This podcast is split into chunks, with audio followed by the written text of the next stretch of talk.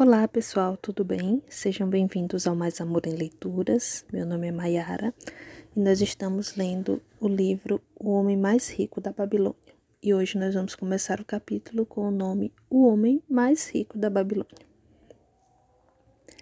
Era uma vez, na antiga Babilônia, um homem muito rico chamado Arcade. Conhecido em toda parte devido à imensa riqueza, tornara-se igualmente famoso pela liberalidade. Mostrava-se generoso com os mais necessitados e com a família, sendo um homem pródigo em suas próprias despesas. Entretanto, a cada dia sua riqueza crescia mais rapidamente do que podia gastá-lo. E houve alguns amigos da juventude que vieram até ele dizendo-lhe: Você, Arcádia, é mais venturoso do que nós. Você se tornou o homem mais rico de toda a Babilônia enquanto nós lutamos para sobreviver. Pode usar as mais finas roupas e degustar as mais requitadas iguarias, enquanto nós devemos nos dar por satisfeitos se apenas propiciamos à família uma indumentária decente ou a alimentamos da melhor maneira possível. Contudo, alguma vez fomos iguais, tivemos o mesmo professor, participamos das mesmas brincadeiras, e nem nos estudos nem nas brincadeiras você se sobressaiu mais do que nós. E nos anos que se seguiram, você foi um cidadão tão honrado quanto nós. Tampouco trabalhou mais duro ou mais assiduamente, pelo menos até onde sabemos. Por que então deveria o caprichoso destino escolhê-lo para gozar de todas as boas coisas da vida e ignorar-nos a nós que igualmente somos merecedores? Após o que Arcade protestou com eles, dizendo por sua vez: Se vocês não adquiriram mais do que uma pobre existência desde os tempos em que éramos jovens, isso se deve a que não conseguiram aprender ou não observaram as leis que governam a acumulação da riqueza. O voluntarioso destino é um Deus cheio de malícia que não assegura um bem duradouro para ninguém. Ao contrário, ele traz ruína para quase todo homem sobre quem faz chover ouro não conquistado. Ele produz os gastadores libertinos que logo dissipam tudo o que recebem e se deixam dominar pelos mais extravagantes apetites que nem sempre podem satisfazer.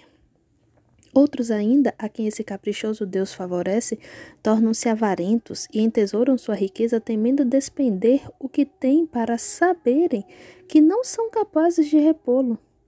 São, além disso, assediados pelo medo do roubo e acabam construindo para si mesmos uma vida de necessidade e secreta tristeza.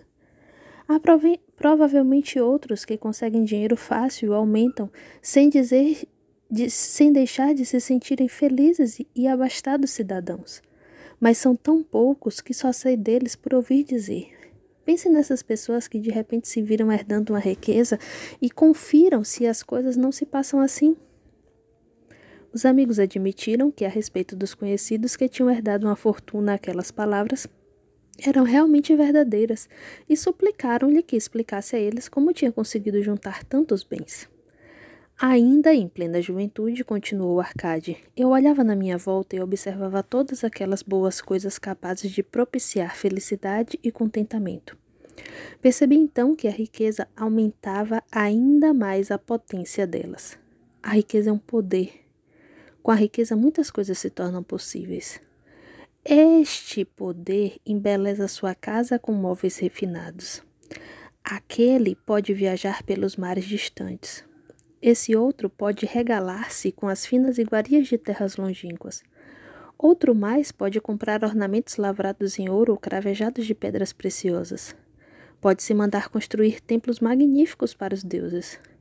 É possível, enfim, fazer todas essas coisas e muitas outras, onde sempre haverá deleite para os sentidos e gratificação para a alma. E quando percebi tudo isso, declarei a mim mesmo que reivindicaria o meu quinhão entre as boas coisas da vida. Não seria nenhum desses que se mantém à distância, observando invejosamente os prazeres do outro. Eu não me contentaria em vestir roupas baratas que parecem respeitáveis. Eu não me daria por satisfeito com a parte que cabe a um homem pobre. Ao contrário, eu faria de mim mesmo um conviva nesse banquete de boas coisas. Sendo, como sabem, filho de um humilde comerciante, membro de uma grande família sem qualquer expectativa de herança, e não me achando dotado, como me disseram vocês, com tanta franqueza de poderes superiores ou talentos especiais, decidi que se realmente eu quisesse conseguir tudo o que desejava, eu precisaria basicamente de tempo e estudo. Todos os homens têm tempo em abundância. Cada um de vocês vem deixando escapar tempo suficiente para tornar-se sérico. E ainda, como admitem, não tem nada para apresentar senão suas boas famílias, de que, aliás, podem com justiça orgulhar-se. Quanto ao estudo, nosso sábio professor não nos ensinou que o aprendizado consistia em dois tipos. O primeiro, cuidando das coisas que aprendíamos e sabíamos. O outro, baseando-se na prática, que nos ajuda a encontrar aquilo que não conhecemos. Assim, resolvi-me a investigar, a investigar como alguém consegue acumular riqueza e quando descobrisse, tornar tal coisa minha própria tarefa e realizá-la muito bem. Pois não é justo que devamos gozar enquanto permanecemos sob a brilhante luz do sol, compensando os sofrimentos que teremos de enfrentar quando partirmos para a escuridão do mundo dos espíritos? Empreguei-me como um escriba na sala de registros e todos os dias trabalhei horas sem conta sobre as tabuinhas de argila. Semana após semana, mês após mês, de, dei um duro danado, sem que os deuses, além de outras coisas de que já não consigo lembrar-me, consumiam tudo o que eu ganhava. Mas minha determinação continuou de pé. E um dia, Algamish, o homem que empresta dinheiro, veio até a administração da cidade e solicitou uma cópia da nona lei, dizendo: Preciso disso em dois dias. Se me entregar as cópias no prazo, pode contar com duas moedas de cobre pelo serviço. Trabalhei arduamente, mas o texto da lei era muito comprido e quando Algamish voltou, eu ainda não tinha terminado a transcrição. Ele ficou uma fera e teria me dado uma boa surra se eu fosse seu escravo. Sabendo, porém, que não lhe era permitido agredir-me no prédio da administração, não senti qualquer medo e disse-lhe: Algamish, você é um homem realmente rico. Diga-me como posso tornar-me rico e prometo-lhe que passarei a noite em claro entalhando as tabuinhas. Assim que o sol nascer estarão prontas. Ele sorriu e respondeu-me: Você é um belo tratante, mas vamos considerar isso como uma transação. Grave durante toda a noite. Embora minhas costas doessem e o cheiro de óleo queimado de do candeeiro fizesse minha cabeça latejar, a ponto de deixar os meus olhos em frangalhos, quando ele voltou, em plena alvorada, as tabuinhas estavam prontas. Agora, disse-lhe, cumpra sua promessa. Você fez a sua parte em nossa transação, meu filho, disse-me ele com benevolência, e estou pronto para fazer a minha. Vou lhe falar das coisas que deseja saber, porque estou envelhecendo, pronto para, para fazer porque estou envelhecendo e chegando à idade em que já não se consegue segurar a língua. E quando a juventude busca o conselho dos mais velhos, ela recebe a sabedoria dos anos. Muito frequentemente, porém, a juventude pensa que o idoso detém apenas a experiência dos dias que se foram e por isso não aproveita. Lembre-se que o sol que brilha hoje é o sol que brilhou quando seu pai nasceu e que continuará brilhando quando seu último neto tiver passado para o mundo dos mortos. Os pensamentos da juventude, continuou ele, são luzes resplandecentes que brilham como meteoros que muitas vezes tornam o céu reluzente, mas a experiência dos mais velhos assemelha-se a estrelas fixas que, sem mudar de lugar, auxiliam o marinheiro a orientar o seu curso. Guarde bem minhas palavras, pois do contrário deixará de assimilar a verdade de que contarei e pensará ter sido em vão todo o trabalho que teve durante essa noite.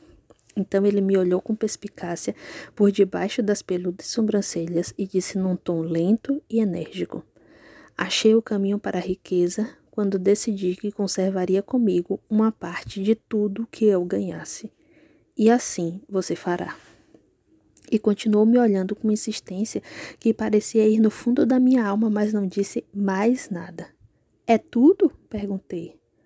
Foi o suficiente para transformar o coração de um pastor de ovelhas no coração de um emprestador de dinheiro, replicou ele. Mas tudo o que ganho não vem mesmo para o meu bolso. Não vem mesmo para o meu bolso? perguntei. Nada mais falso, respondeu ele. Você não paga pelas roupas e pelas sandálias que usa? Não paga pelas coisas que come? Consegue viver na Babilônia sem fazer despesas? O que tem para apresentar do que recebeu no mês passado? E de tudo quanto ganhou no último ano? Louco! Você paga o tempo todo, menos a si mesmo. Idiota! Está trabalhando para os outros. Bem melhor do que isso faz o escravo que trabalha para o seu dono em troca de roupa e comida. Se guardasse para si mesmo um décimo de tudo que ganha, quanto teria dentro de dez anos? Meu conhecimento dos números não me desamparou e respondi: Ora, o equivalente a um ano de trabalho. Pois está dizendo apenas meia verdade, retorquiu ele. Cada moeda de ouro que economizar é um escravo que pode trabalhar para você. Cada cobre que essa moeda produzir torna-se um filho apto a levantar mais fundos. Se quiser tornar-se rico, então tudo que você economizar deve ser utilizado no sentido de proporcionar-lhe toda a abundância por que anseia. Você pensa que estou ludibriando por sua longa noite de trabalho, continuou ele, mas em minhas palavras há uma fortuna, se for suficientemente inteligente para perceber a verdade que acabo de pôr em suas mãos. Uma parte de tudo que ganha pertence exclusivamente a você. No mínimo, um décimo, mesmo nas ocasiões em que tiver recebido pouco dinheiro. Pode ser mais, de acordo com o que produzir. Pague a si mesmo primeiro. Não compre ao fazedor de roupas ou ao fazedor de sandálias mais do que possa pagar com o restante, devendo assim separar o bastante para alimentar-se, ajudar o próximo e pôr em dia as obrigações com os deuses. A riqueza, como uma árvore, cresce a partir de uma simples semente. A primeira moeda de cobre que economizar será a semente a partir da qual sua árvore da riqueza crescerá. Quanto mais cedo plantá-la, mais cedo a árvore crescerá. E quanto mais fielmente alimentar e regar essa árvore com economias constantes, logo chegará o dia em que poderá abrigar-se em pleno contentamento embaixo de sua sombra. Tendo dito isso, pegou suas tabuinhas e foi embora. Pensei muito a respeito do que ele me dissera e suas palavras me pareceram razoáveis. Assim decidi fazer a experiência. Sempre que recebia um pagamento, tirava e guardava uma em cada dez moedas de cobre. E, estranho como possa parecer, não fiquei mais desprovido de fundos do que antes.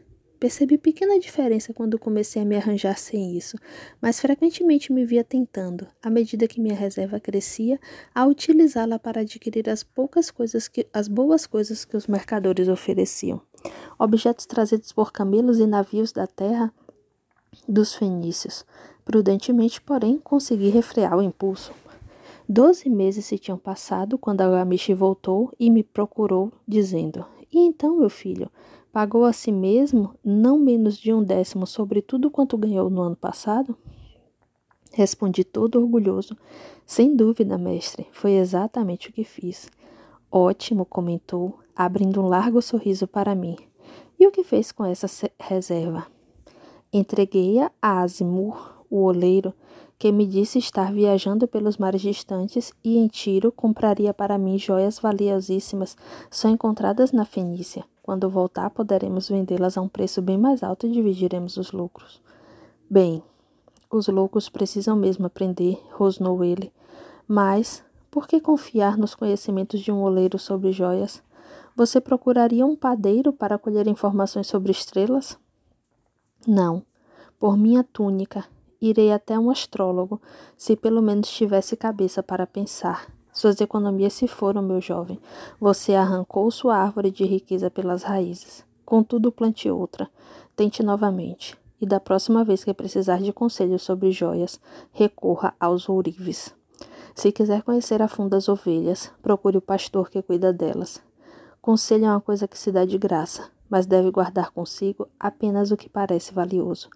Aquele que aceita conselhos sobre suas economias junto a pessoas inexperientes em tais matérias pagará com essas mesmas economias para provar a falsidade da opinião de outros, dizendo, de outros. Dizendo isso, Algamish partiu. E aconteceu realmente como ele tinha previsto, pois os fenícios são salafrários e venderam a Azimur pedaços de vidro sem valor que pareciam pedras preciosas. Mas, segundo as palavras de Algamish, voltei a economizar, mesmo porque já tinha formado o hábito, e isso não constituía para mim nenhuma dificuldade. Mais uma vez, doze meses depois, Algamish apareceu na sala dos escribas e dirigiu-se a mim. Que progressos andou fazendo desde a última vez em que nos vimos? Paguei a mim mesmo religiosamente, respondi.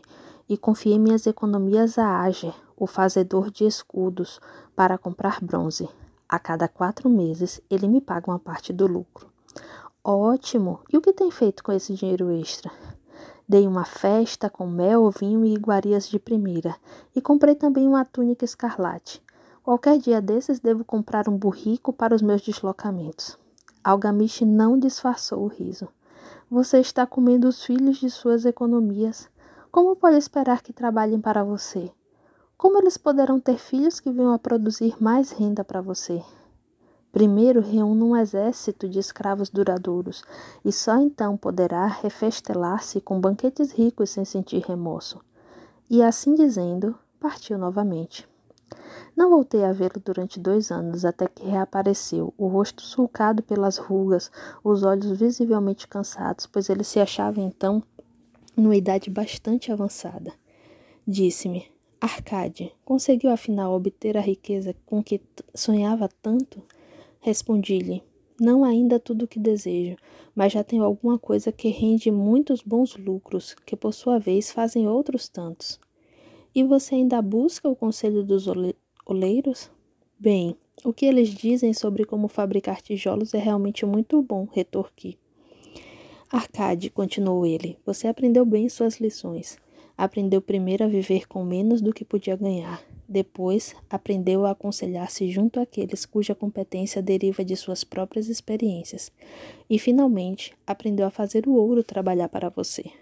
Você ensinou a si mesmo como adquirir dinheiro, poupá-lo e usá-lo. Reuniu, portanto, condições para ocupar uma posição de confiança. Estou me tornando muito velho. Meus filhos só pensam em gastar e não dão a menor importância aos ganhos. Meus negócios são grandes e até grandes demais para que eu possa cuidar de tudo. Se você concordar em ir para Nippur, a fim de tomar conta das terras que possuo na região, torná-lo-ei meu sócio e você participará do meu testamento. Assim, fui para Nippur e comecei a administrar suas propriedades, que eram imensas. E como estava cheio de ambição e dominasse as três leis que nos ensinam a lidar de maneira exitosa com a riqueza, tive condições de aumentar ainda mais o valor de meus bens. Prosperei muito, e quando o espírito de Algamiche partiu para a esfera da escuridão, vi-me como um beneficiário legalmente reconhecido de sua herança. Assim falou Arcade, e quando terminou sua narrativa, um dos amigos ali reunidos disse: você, inclusive, deu a sorte de que Algamish o tivesse nomeado um de seus herdeiros. Minha sorte limita-se ao fato de que desejava prosperar antes de tê-lo encontrado pela primeira vez. Não tive que provar durante quatro anos minha determinação de propósito, reservando para mim mesmo um décimo de tudo que oferia? Você chamaria de sortudo o pescador que, tendo passado anos estudando os hábitos dos peixes, por uma simples mudança de vento soubesse onde jogar sua rede? A oportunidade é uma deusa desdenhosa que não perde tempo com os que não estão preparados. Você teve uma tremenda força de vontade em continuar poupando depois de ter perdido as economias do primeiro ano. Nisso foi extraordinário, disse um outro. Força de vontade, retorquiu Arcade. Bobagem. Você acredita que a força de vontade seja capaz de dar a um homem energia suficiente para erguer um peso que o camelo não pode carregar ou puxar uma carroça que os próprios bois não conseguem levar adiante?